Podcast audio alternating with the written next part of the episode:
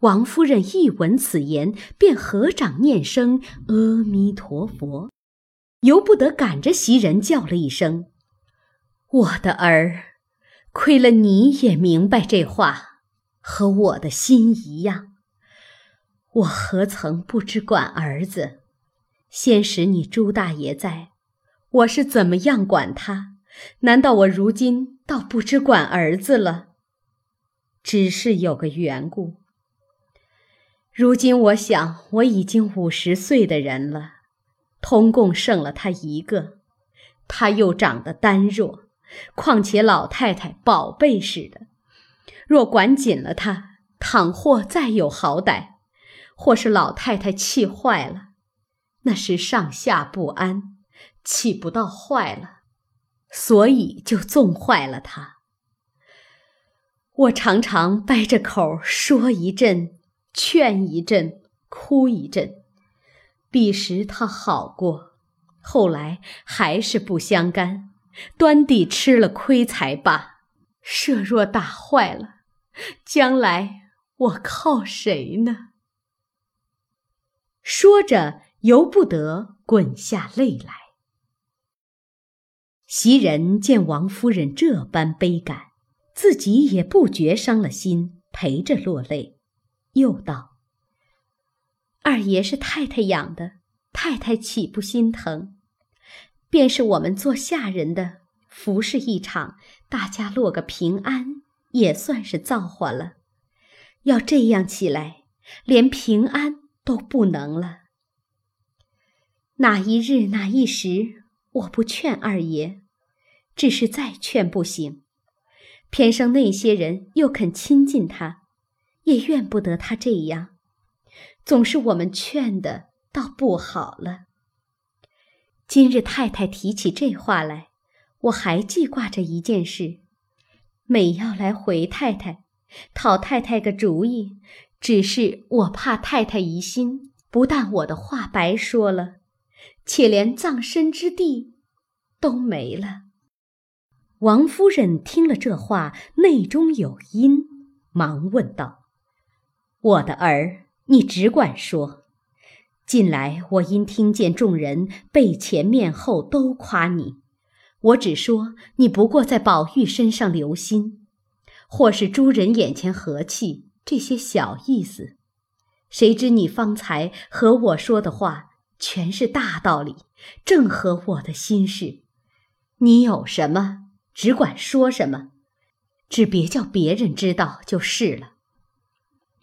袭人道：“我也没什么别的说，我只想讨太太一个示下，怎么变个法儿，以后竟还叫二爷搬出园外来住，就好了。”王夫人听了，吃一大惊，忙拉了袭人的手，问道：“宝玉难道和谁作怪了不成？”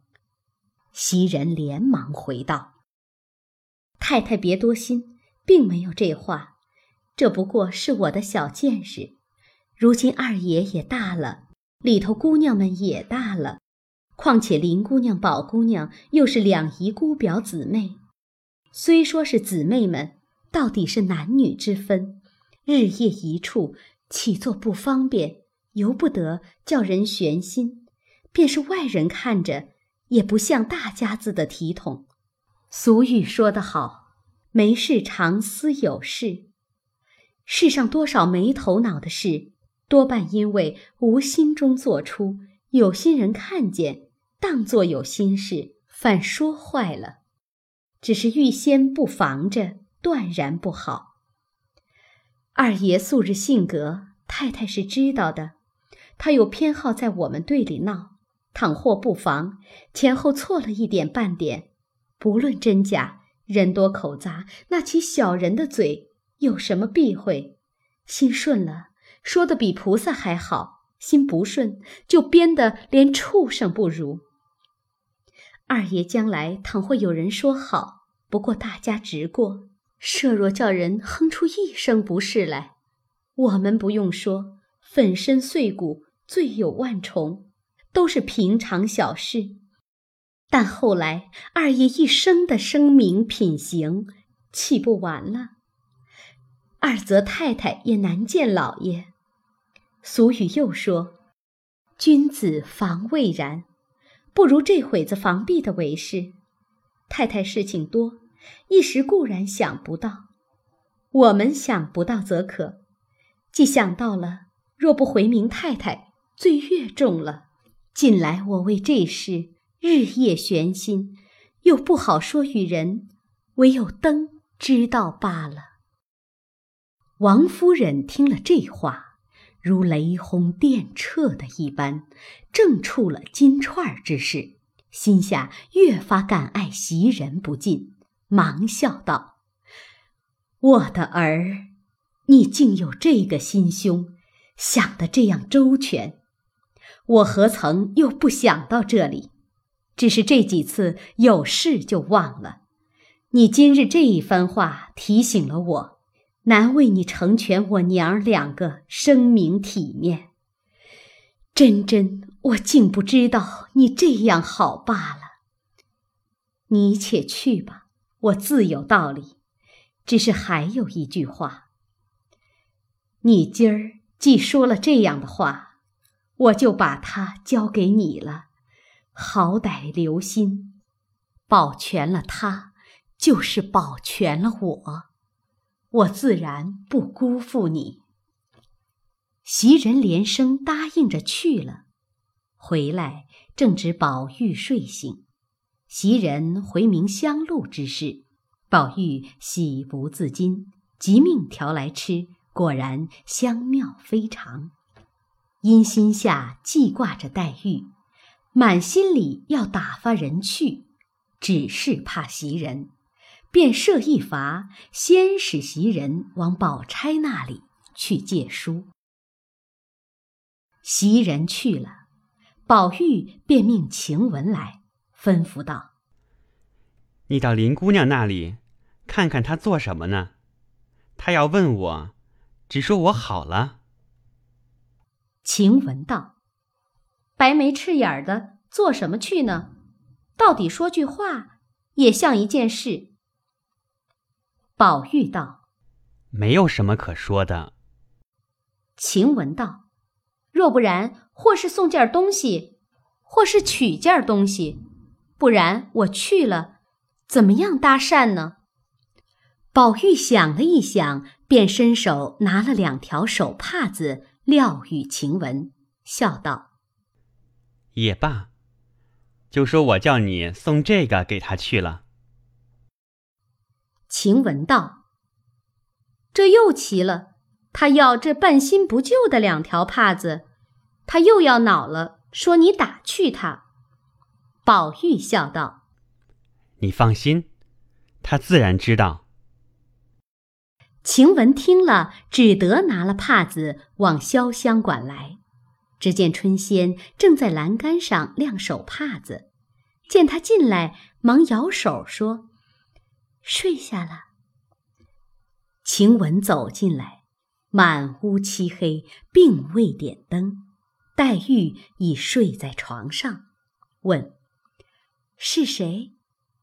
晴雯忙答道：“晴雯。”黛玉道：“做什么？”晴雯道：“二爷送手帕子来给姑娘。”黛玉听了，心中发闷，暗想：“做什么送手帕子来给我？”因问：“这帕子是谁送他的？必定是好的，叫他留着送别人吧。我这回。”不用这个，晴雯笑道：“不是新的，就是家常旧的。”黛玉听了，越发闷住，细心搜求，一时方大悟过来，连忙说：“放下，去吧。”晴雯只得放了，抽身回去，一路盘算，不解何意。这林黛玉体贴出手帕子的意思来，不觉神魂驰荡。宝玉这番苦心，能领会我这番苦意，又令我可喜。我这番苦意，不知将来如何，又令我可悲。忽然好好的送两块帕子来，若不是领我深意，单看了这帕子，又令我可笑了。再想到思乡传递，我又可惧。我自己每每好哭，想来也无味，又令我可愧。如此左思右想。一时五内沸然，由不得余意缠绵，便命掌灯，也想不起嫌疑避讳等事，研墨蘸笔，便向那两块旧帕上写道：“眼空蓄泪，泪空垂，暗洒闲抛，却。”为谁？赤服娇笑劳惠赠，叫人焉得不伤悲？抛珠滚玉只偷山，正日无心，正日闲。枕上绣边难拂拭，任他点点雨斑斑。彩线难收面上珠，湘江旧迹已模糊。窗前亦有千竿竹。不识香痕，自也无。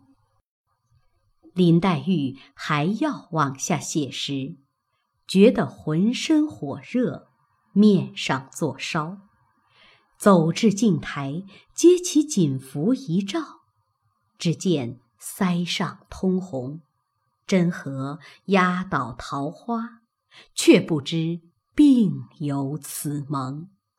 一时方上床睡去，犹拿着帕子思索，不在话下。却说袭人来见宝钗，谁知宝钗不在园内，往他母亲那里去了。袭人不便空手回来，等至二更，宝钗方回来。原来宝钗素知薛蟠情性。心中已有一半以薛蟠挑唆了人来告宝玉的，谁知又听袭人说出来，越发信了。究竟袭人是听贝明说的，那贝明也是私心窥夺，并未据实，大家都是一半猜夺，一半据实，竟认准是他说的。那薛蟠因素日有这个名声。其实这一次却不是他干的，被人生生的一口咬死是他，有口难分。这日正从外头吃了酒回来，见过母亲，只见宝钗在这里说了几句闲话，因问：“听见宝兄弟吃了亏，是为什么？”薛姨妈正为这个不自在，见他问时。便咬着牙道：“不知好歹的冤家，都是你闹的，你还有脸来问？”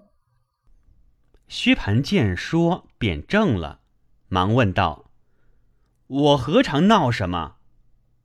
薛姨妈道：“你还装腔呢，人人都知道是你说的，还赖呢。”薛蟠道。人人说我杀了人，也就信了吧。薛姨妈道：“连你妹妹都知道是你说的，难道她也赖你不成？”宝钗忙劝道：“妈妈和哥哥且别叫喊，消消停停的，就有个青红皂白了。”向薛蟠道：“是你说的也罢，不是你说的也罢，事情也过去了。”不必较正，把小事弄大了。我只劝你，从此以后少在外头胡闹，少管别人的事，天天一处大家胡逛。你是个不防头的人，过后没事就罢了。倘或有事，不是你干的，人人都也疑惑说是你干的。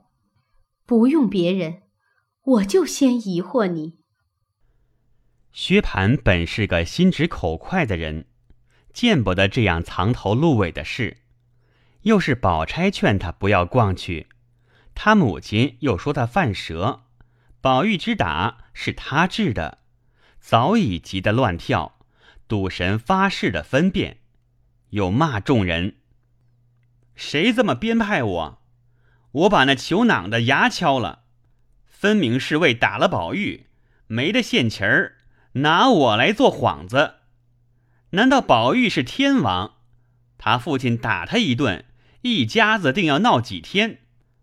那一回为他不好，姨父打了他两下子。过后老太太不知怎么知道了，说是甄大爷治的，好好的叫了去骂了一顿。今日越发拉上我了，既拉上我也不怕，索性进去。把宝玉打死了，我替他偿命，大家干净。一面嚷，一面找起一根门栓来就跑。慌的薛姨妈拉住骂道：“作死的孽障！你打谁去？你先打我来！”薛蟠的眼急得铜铃一般，嚷道：“何苦来？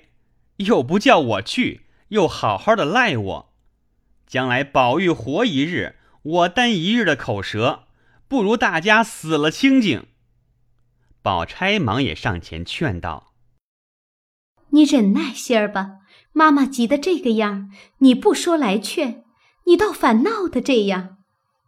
别说是妈妈，便是旁人来劝你，也是为你好，倒把你的性子劝上来。”薛蟠道：“你这会子又说这话。”都是你说的，宝钗道：“你只怨我说，再不怨你那顾前不顾后的行径。”薛蟠道：“你只会怨我顾前不顾后，你怎么不怨宝玉外头招风惹草的呢？